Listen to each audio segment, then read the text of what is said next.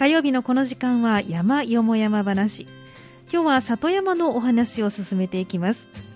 三田で里山保全活動をされている団体の皆さんにお話を聞いていきます。今日は緑の環境クラブ代表の北田さんがお電話に出てくださっています。もしもし北田さん。おはようございます。北田です。どうぞよろしくお願いいたします、よろしくお願いいたしますさあではあの北田さん早速ではありますけれどもまずは緑の環境クラブについて教えていただけますか？はいわかりました。えっともともとはこのクラブは30年以上前に遡るんですが、あの当時の東下市長の施政方針の中で生まれた市民会議っていう公聴会制度に参加した市民たちが中心となって創設した市民団体です。そうなんですね。はい、えー、1997年の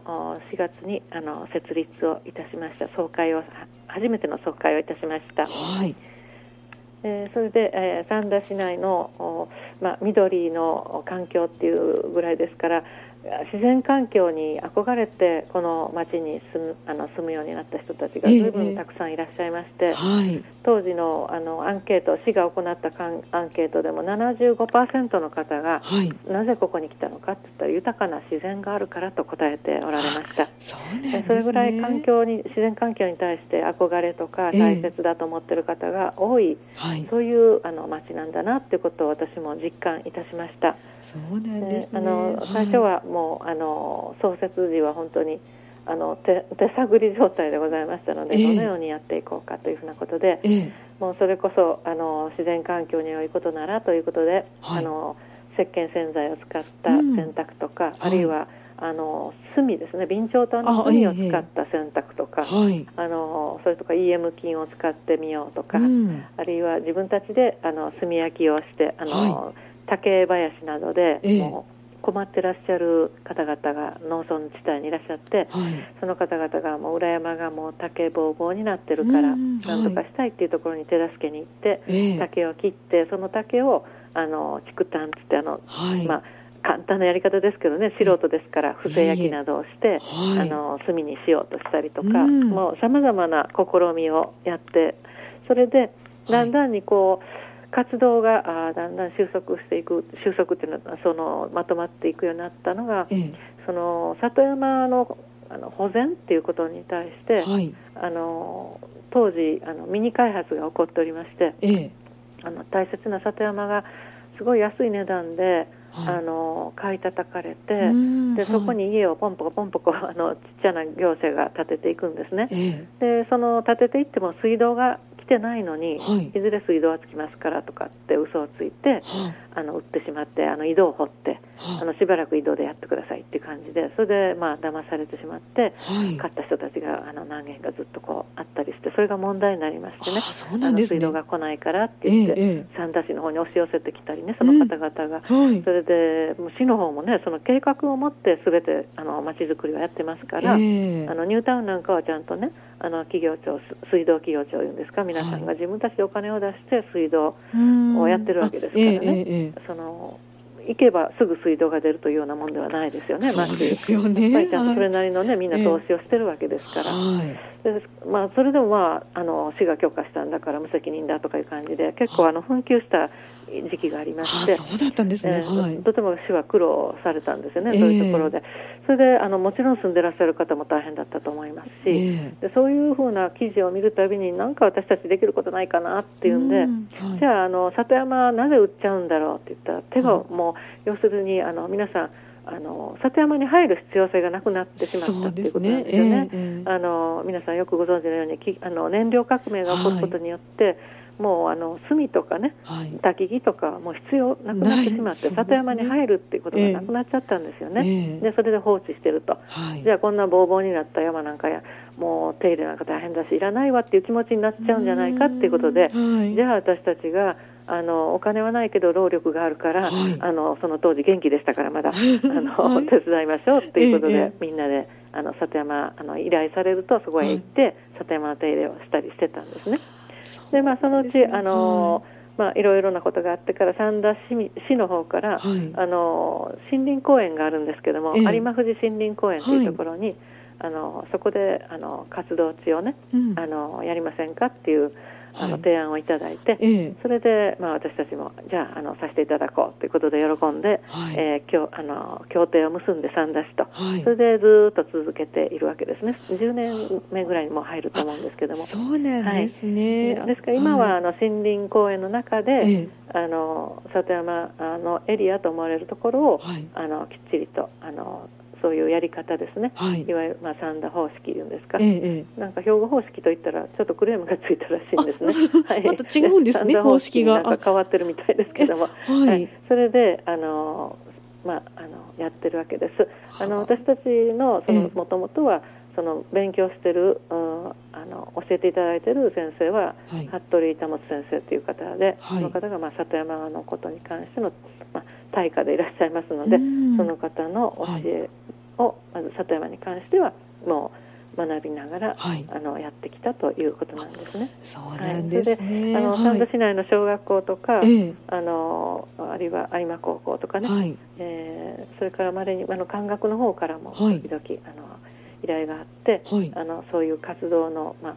支援っていうんですかね、うん、あの環境学習の支援という形で、え。あの参加させていただいたりはしております。そうなんですね、はい、もう30年以上前にこういった活動をすでに始めてらっしゃったというのがすごいことですよね。ねあの1997年から、うん、あの始まってますので、24年目に入りますけれども、そうなんです、ね。はい、でも私個人はもうかなり前から、えー、35年以上前から、あの自然環境のことについては、はい、あの特に温暖化のことは、えー、あのいろんなところで言わせてもらってたんですけども、あそうなんですね、うん、今あの頃あのあるフォーラムに出てあの私たちが青空大賞っていうのを、兵庫県と環境省からやってるあのそういう青空大賞っていう賞があったんですけど、えー、それをいただいた時に、はい、あの毎日新聞の論説委員を長くやってらした方が、はい、あの温暖化がこれ以上続くと、うん、本当にあなんでこんなことがという驚くような出来事が目の前に必ず起こると、そういう大変な自然現象が起こるから、うん、あの今のうちになんとか手を打たなきゃだめですよって言った話を私はとても印象深く覚えておりまして。で、ね、現在、ああこの大水害とかそうですね、えー、あの、えー、本当に異常ですよね,、えー、そうですね。あのたくさんの、ね、嵐が来たりとか、竜巻が来たりとかね、あの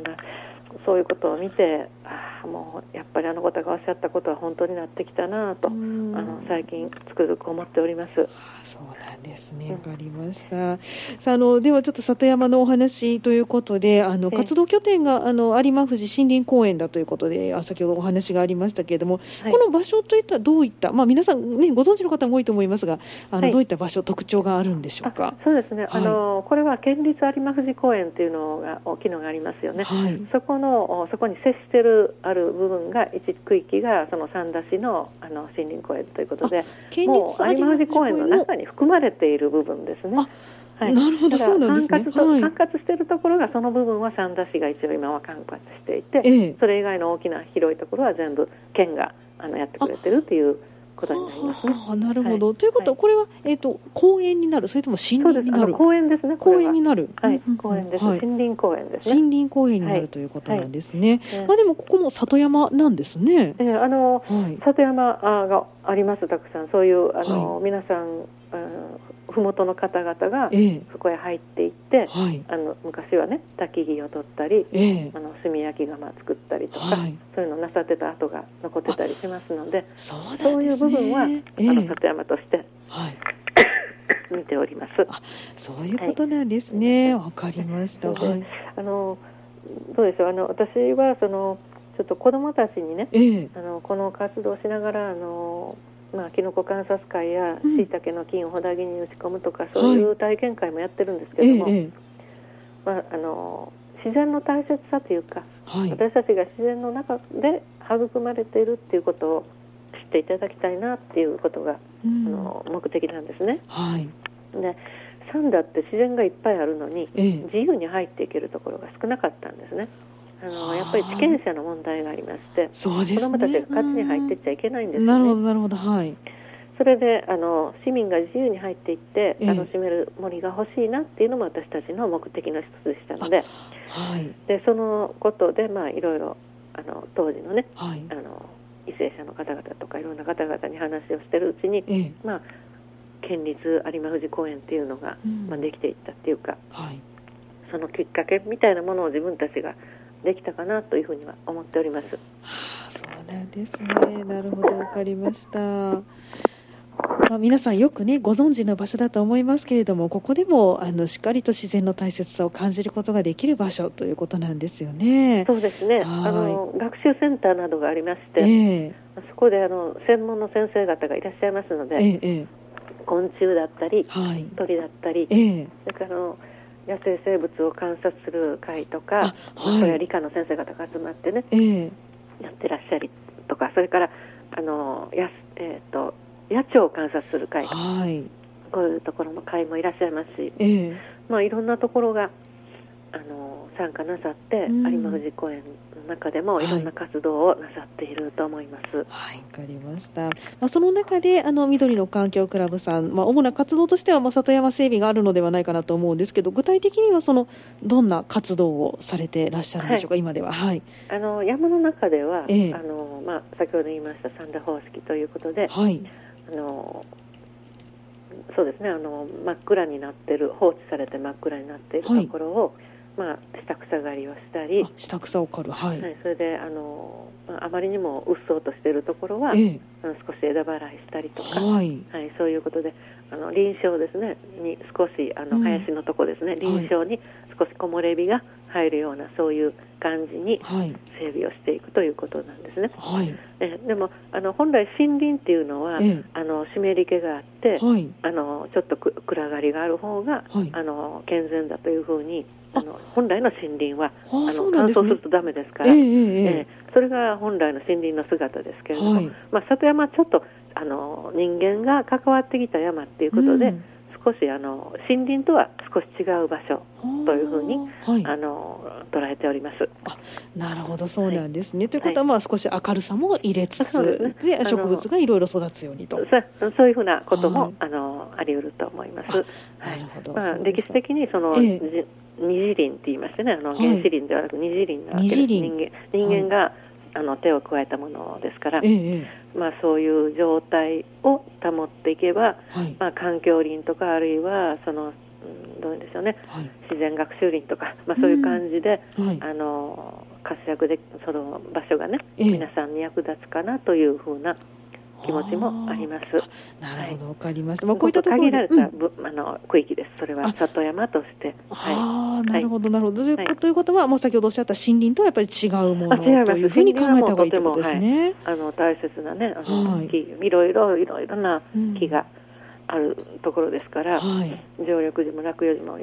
もうすごくこう競い合ってしていく場所ですからね、えはい、私たちが手を加えるようなところではないです、うん、でも里山は手を加えないと崩壊していってしまう、はい、ということですね、まあ、ぼうぼうになっているんですけれどもね、はい、そうですね。なるほど、それがいいと言ってらっしゃる方もあるんですけどね、自然の繊維でね、だんだんとそういうふうに移り変わっていくんだから、自然に任せた方がいいじゃないかという説を唱えている方もおられるようです。はい。まあ、でも先ほどおっしゃった昆虫だったり野鳥だったり、まあ、いろんな動植物があるということも里山の魅力の一つでもあるかと思いますので、ね、まあ、ちょっと入りやすいところですね、手近なところの。はい、はい。なるほどわかりました、そしてあの子どもたちにもね体験をということでおっしゃってましたけど体験学習とかイベントそういったこともたくさんされているということなんですが、あの具体的にはこれはどんな活動をされてるんですか？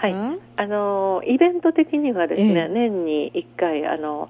キノコ観察会キノコ観察会はい、あの専門家の先生方をお呼びして、ええ、あの緑の少年団もよくあの参加されますこれに、はい、はい、親子さんで参加されて、ええ、それで有馬富士公園の中には本当に主流だったたくさんの,、あのキノコがありまして、はい、まあ、たくさん取れた時で80種類以上取れた時もあります。すごい、はい、それで全部それを名前をちゃんと調べて先生方が教えてくださって、最後広げてみんなでね、名前の童貞っていうんですけども、童貞をして、それでも持って帰りたい人は持って帰ったりとか あるいはもう残ったら全部山に戻したりとか、そういうことして、きのこ汁もねあの作って食べるんですその時に。で、ね、もちろんそれは市販のきのこです。あ の危ないので、はい、もう山で採れたきのこのほとんどは毒きのこだと思ってもいいぐらい毒が多いので、はい、あの市販のきのこを使ってきのこ汁食べたりとか。それから、あのやはりこれも年1回ですが、はい、あの椎茸の菌をあの、ほだぎに打ち込むっていうイベントもやっております。で、あの、持ち帰っていただいて、まあ、1年後、2年後を楽しみにするというふうな、まあ、あの、自然の恵みですね、それを体感していただくということで、あの、やったりしております。そうですあとは、あの、小学校とかに、あの行ってあの環境学習のお手伝いをさせていただいたりしております。はい、はい、あのやっぱり子どもたちが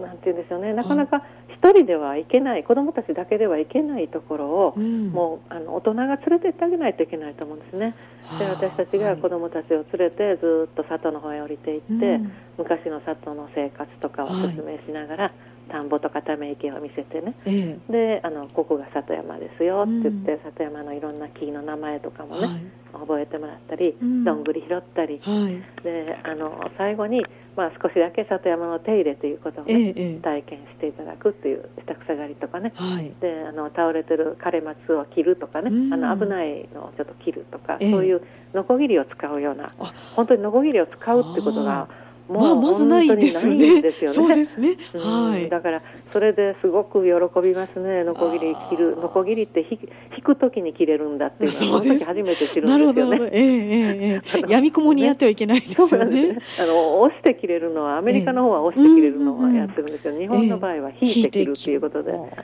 だからそんなようなことも体験して、実際にこう、実感するっていうか自然の中でね、はい、いろんなことをあの聞く見る感じる、ね、はい、味わう匂いを嗅ぐ、はい、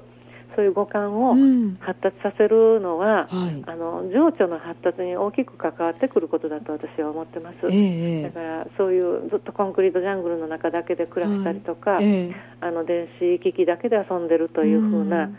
ことではやっぱり人間としてのね、はい、本来動物ですから人間本来は、はい、その生き物としてのなんか生きる力というか、感とかね、はい、動物としての感とか、えー、そういうものがね、やっぱり失われるんじゃないかととても危惧してるんです。だからやっぱりちょっとでも自然の中で子どもたちが虫と遊んだりね、あのいろんな今虫怖がる子がいっぱいいるんですよ。多いですよね。ねもうびっくりするぐらい虫怖がるんですよね。サンダって割との自然が多いので、えー、あのお子さんたち虫平気なのかなと思ってたんですけど、えー、意外に怖いお子さんもいらっしゃるようですね。そう思われますか。えー、そうなんですよ。本当にね、えサンダに住んでるのにね、こんなに虫怖がってると思ってね、ちょっとねびっくりすることがありましてね。はあ、そう、虫さんも一生懸命生きてるんだよってね。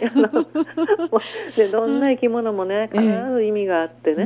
の生きているうちに必ず自然の中で役に立ってるんですね、はいえ。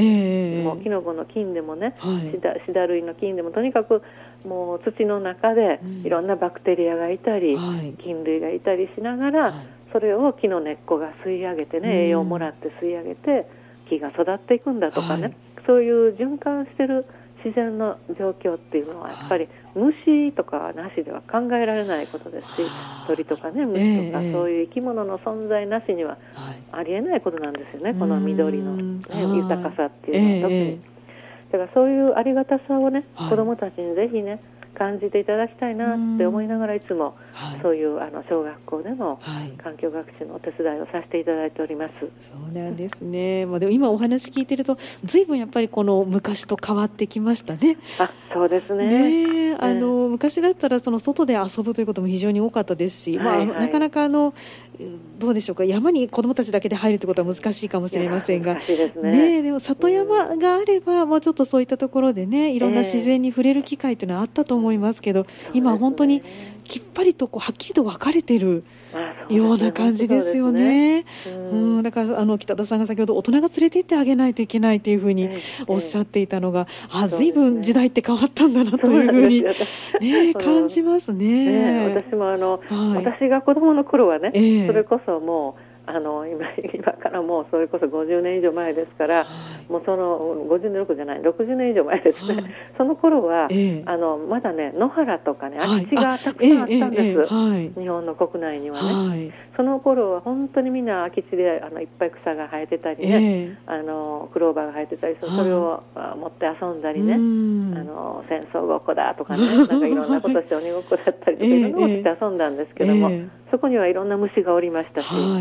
カマキリもいればバッタもいればね、いろんな虫たちがいたんですけど、えー、トカゲもねあのたくさんいましたからね、このトカゲなんてちょっと触っただけでもびっくりして尻尾ピッとピャーと逃げちゃうんですよねねその尻尾がピリピッと動いてたりしてねヒヤーとか思いながら、はい、その後も尻尾生えてくるよあと1回だけは生えてくるよなんてことを大人が教えてくれてね、えー、今怖がってね自分の身を守るために尻尾置いてたんだよとかね、そういうことを教えてくれる大人もいましたしね、はい、だからあのそういうなんていうかな、生き物のその営みとかね、はい、そういうものをやっぱり感じるっていうのはね、とってもあの人間として大事な過程だと思いますね。はい、ねそうですよね。まあ今たくさん思いをあの言ってくださったんですけれども、あの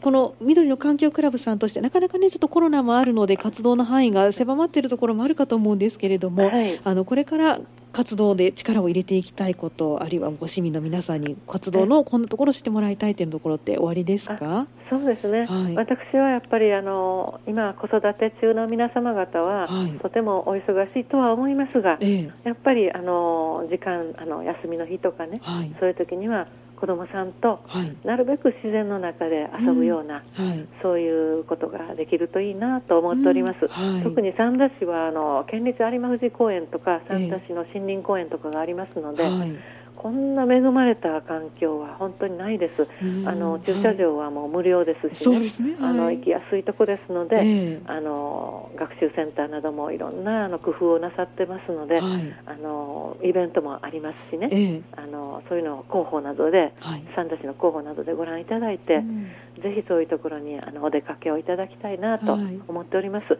私どももあのキノコ観察会とか、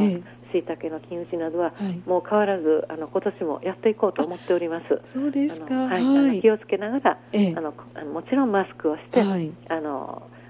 ソーシャルディスタンスもとって、うんうんはい、あのそれはやろうというふうに思っております。ですか。これもお日にち決まってるんですか？まだあですかね？そうですね。はい、あ日にちはですね、まだちょっとあの決まってはいないんですけれども、あの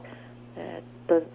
9月とか10月とか、はいまあ、秋に、はい、はい、秋と。それからあのしいたけの金打ちは、はい、あの冬にあの1月とか、ね、はい、冬です。あの冬でないと、えあのしいたけの金が出てこないんですね。あの金を、あの販売し始めるのが、えもう12月より後になるんですね。なるほど。ですから、その金を JA とかね、いろんなところで買ってきて、あの金打ちのあのコルクみたいなところに金がいっぱい染み込ましてあって、それをあまああのほだぎにね、あのコナラの木とかに穴ドリルで開けて、ええ、そこへコンコンコンとその金を打ち込むんですね、うん、面白そうですね、楽しいですよ、ね、で また金これがね、はい、あの椎茸が出てきた時がどんな嬉しいか、ね、そうですね。本当に嬉しいですよ。楽しみですよね、えー、ぜひねそうですか。使っていただきたいと思います。わ、はい。ね、かりました。こういったあのイベントに参加するというのも一つだと思いますけれどもあの、ご自身で里山活動をしたい、まあ、あるいは環境のね活動をしたいと思っていらっしゃる方もいらっしゃると思うんですが、はい、ね、あの緑の環境クラブさんに参加ししたいというあの方がいらっしゃったらどのようにすればあの私どもの方に、うん。はい、あの事務局がございますので、えー、えー、そちらの方にあの岩橋さんという方が事務局をしてくださってますので、はい、あのそちらの方にあのお電話とかい。ただければい。いんじゃないかなと思っております。はい、ホームページもありますもんね。はい、ホームページございます。あのえっと北摂立山博物館というところが、あの協力してくださいまして、私たちのホームページを支援してくださってますので、あの緑の環境クラブと、あの緑の環境クラブ活動ブログでまず、はい、ブログで検索していただいたら、すぐに、あのブログが出てきまして最新の、活動の様子が出てきます、はい、でそこからホームページの方にも飛んでいけますので、はい、ぜひそこを見ていただければ、ね、あの、ね、詳しいことは全部出ております、はい、あのちなみに活動は月に何回ぐらいされてらっしゃるんですか、あの一応原則としては、水曜と土曜にやってるんですね。水曜と土曜日毎週、うん、はい。それで今は夏休み中ですので、えー、夏の間はあのしないんです。山には入らないです、えー、あのやっぱりいろいろなことがありますので、まあ、熱中症もありますのでね、はい、あのいろいろ夏山っていうのは危ないことがたくさんありますので蛇もいますしあ、はい、あの蜂もおりますしね、えー、大きなスズメバチも、ですから活動はあの本来里山の管理というのは本来は冬にやるものなんですね、そうなんですね、あのまあ秋からちょっとこう、ぼちぼちやろうかと、あのやはり、え切っていく木を間違える可能性があるんです。冬になりましたらどれがその落葉樹でっていうのは落ちてますから、葉っぱが落ちてますからね、落葉樹はもう、あこれは切ったらいけないなとか、やあのまあえー、常緑樹の中でも珍しい常緑樹もたくさんありますので、えー、じゃあこの木はあのちょっと多すぎから切ってもいいなとかいうことを判断できるのは冬ですので本来は冬に活動するようになってますけれども、はい。はい、まあ、私たちは一応あの秋から、えまあ、いろんなイベントがありますので、はい、活動あの小学校にも行きますし、はいあのいろいろあります。今年は、はい、あの富士小学校と松ヶ丘小学校に、はい、あの行くようになっております。そうなんですね。はい、有馬高校のはもうすでに終わりまして、はい、6月7月で終わりましたので、はい、はい、今後はあの小学校2つですね、はい、予定しております。そうなんですね。また子どもたちの歓声が聞こえそうですね。そうですね。そうなるといいんですけど。はい。わ、かりました。では、あのご興味のある方はまず緑の環境クラブさんのブログもぜひねご覧になっていただきたいということですね。よろしくお願いいたします。はい。今日は北田さんお忙しい中どうもありがとうございました。どうもありがとうございました。またよろしくお願いいたします。失礼いたします。はい、失礼いたします。今日の山よも山話は里山のお話。里山保全活動をされている緑の環境クラブ代表の北田さんにお話を伺いました。以上山よも山話のコーナーでした。